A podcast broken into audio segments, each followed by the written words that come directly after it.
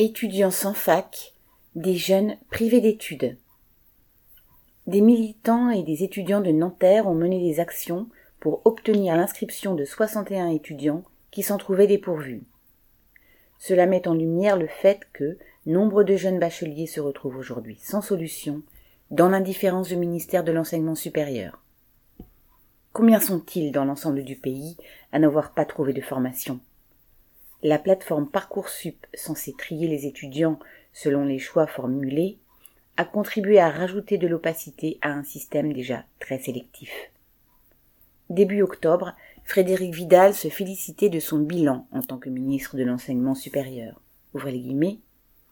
Depuis 2017, nous faisons avancer la démocratisation et la réussite, et cette année n'y déroge pas. Fermez les guillemets.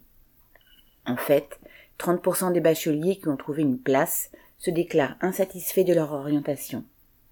Par ailleurs, la ministre affirme que seuls 239 bacheliers n'en avaient pas trouvé et que ces derniers, principalement issus de baccalauréat professionnel, étaient accompagnés dans leurs recherches.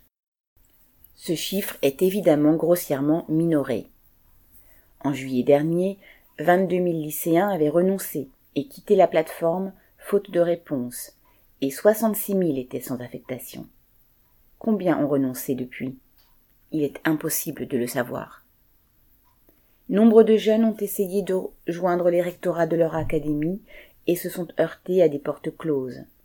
Les dispositifs SOS rentrés ont disparu dans la plupart des municipalités, faute de subventions. Les enfants de parents qui ont les moyens de payer ou qui s'endettent ont rejoint des formations privées. Les autres ont disparu des radars du ministère. Ainsi, Prétendre que tout marche sur des roulettes, comme le clame la ministre de l'Enseignement supérieur, ne peut tromper personne. Depuis des années, les gouvernements refusent de construire les universités et les écoles pour faire face à la hausse démographique.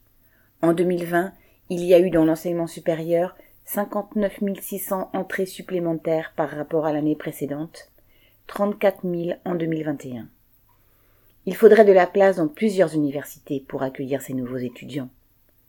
Mais investir massivement dans l'éducation est ce que se refuse à faire ce gouvernement, tout comme les précédents. Aline Urbain.